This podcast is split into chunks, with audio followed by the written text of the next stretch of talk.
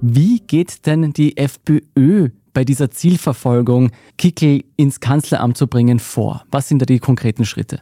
Genau, also das Ziel des Projekt Volkskanzlers, zumindest das erste Ziel, ist auch, dass Kickel Volkskanzler wird. In der Partei spricht man jetzt von unterschiedlichen Etappen und aktuell befindet sich das Projekt in der Phase 1, heißt es.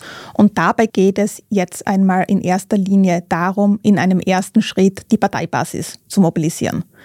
Dafür werden jetzt seit zwei Wochen und auch noch diese Woche Funktionärinnen und Funktionäre in allen Bundesländern in Kinos geladen, wo ihnen ein zwölfminütiger Kurzfilm präsentiert wird. Natürlich kein Film über den Ex-Kanzler Sebastian Kurz. Ein kurzer Kickelfilm. Ein kurzer Kickelfilm. Also dieser Spot dürfte aus mehreren Teilen bestehen. Es dürfte eine Mischung aus Imagefilm sein und dann noch persönlicher Botschaft des Parteichefs. Und Ziel des Ganzen ist natürlich jetzt einfach mal die blauen Funktionärinnen und Funktionäre zu mobilisieren, zu motivieren, dass die dann auch im Wahlkampf laufen.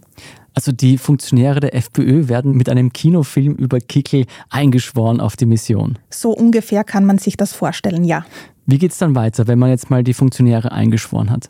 Also wie genau die weiteren Phasen des Projekts aussehen, darüber hält man sich in der Partei noch sehr bedeckt.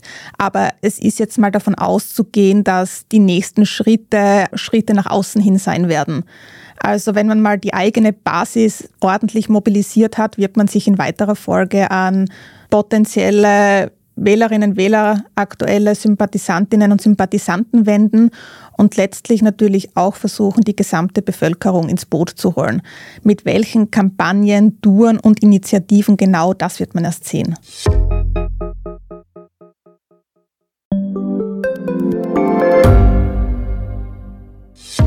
Hat Österreichs Politik ein Korruptionsproblem?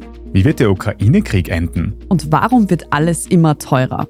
Ich bin Tobias Holub. Und ich bin Margit Ehrenhöfer.